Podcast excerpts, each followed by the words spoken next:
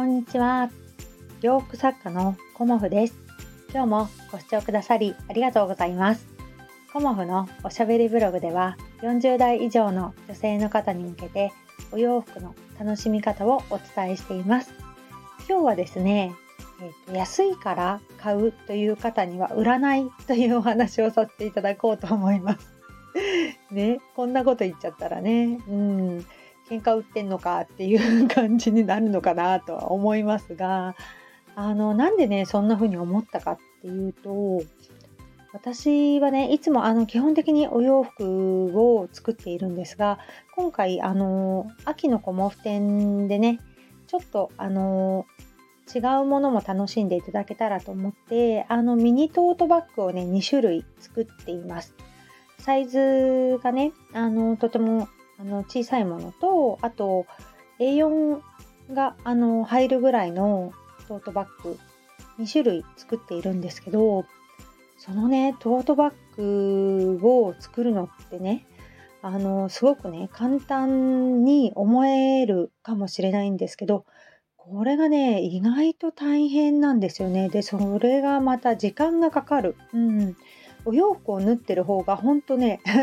楽なんですよね私にしてみれば。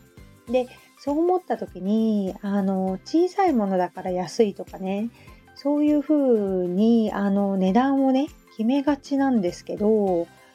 実はねあのものすごく小物作りって難しいなっていうのを感じていてで小物作りに費やす時間ってすごくかかるなっていうのも感じていたのでこう自分がねあの作った時間に 見合うあの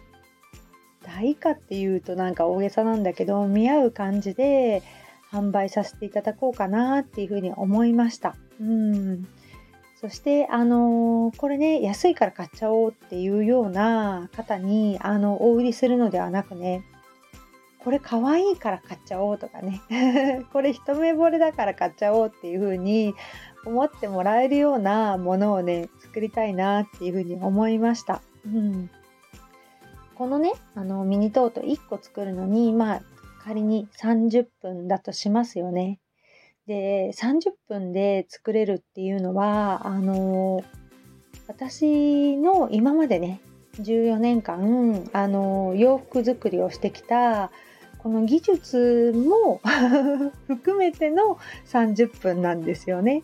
だからミシン使いたての人がじゃあ30分でできるかっていうとそうではなくて14年間と30分で作ったあのコモフのトートバッグっていうような、まあ、大げさですけどね、うん、そんな意味合いもあるのかななんてあの本というかねオーディブルを私いつも聞いてるんですけどオーディブルを聞いてすごくそういうことを思いました。うん、いろんな方のお話を聞くとあのいろんな学びがあって物の価値とかね、うん、あのどうやって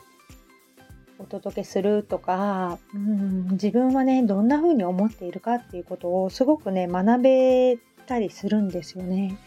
だから私は毎日このものづくりをしながらあのオーディブルをね耳で聞いていろんなあのことを学んでいるんですけどまあそれがねいつもいつもね楽しいんですよね。うんまあ本を読むことがねほんとできなくて私1日30分本に向かうっていうことが精一杯でまあ何度も挫折してたんですけどこのオーディブルを登録してから1日2冊ぐらいはあの聞けてる気がします。うんで2冊聞いたことをね何か一つあのアウトプットというかね行動に移してみようみたいなことをやっているのでなんだかねそれがあの今はねすごく楽しくてたまらないという感じなんですけどそういうあの本のね中からも感じたんですけど、うん、物の値段っていうのはあの人それぞれ感じ方もあるし私がねつけた値段があの高いとかね安いとかって、まあ、思う方それぞれだと思うんですけどあの人のこう価値観ではなく自分がこれをどのようなあの気持ちで作ったとかねこの作品に対する思いも含めて、うん、あの値段をつけようかなと思います。であのまあ商品だからねあの値段で見る方ももちろんあのいらっしゃるしあの値段を見ないでほしいからっていう感じで買われる方もまあコモフのお客様にも2パターンいらっしゃいますけどあのお客様がどうこうということではなく私のね気持ちの中であの安いから買うっていう方にはお売りできませんよっていう気持ちであの作ろうかなと思っています。うん、やっぱりあの生地選びからあの時間をかけていますし生地と生地のね組み合わせだったりあの持ち手一つ作るのにもどの色がいいかなとか、まあ、今回は持ち手全部同じにしたんですけど生地の素材から、うん、あの実は吟味しています、うん、だからあの一つずつアイロンをかけてね、うん、工程ごとに縫ってはアイロン縫ってはアイロンという形でやっているのでまあね工場生産でもまあ同じことはやっているとは思いますが、うん、そんな感じでねあの人の手が何か温かみ というような感じであの伝わったらいいなと思って今日はそんなお話をさせていただきました。いろいろねあのこうものづくりしているとああこんなこともあるなとかねいろんなことがふと浮かんできたりします。うん、でそのふと浮かんできたことをこの音声配信でお話しできるっていうのがとてもねあの私にはありがたいしこう頭の整理になるなというふうに思っています。ね、あのいつもね聞いてくださる方がいらっしゃるのでねあのそれがとても励みにもなっていますがこう音声配信でねこうアウトプットさせていただいたり Twitter でアウトプットさせていただいたり、うん、なんだかねとても私のこの日々のね ほとんどお家にいる生活の中ですごくねあの思考の整理とか人とのやり取りの温かさとかねそういうものを感じさせていただいております。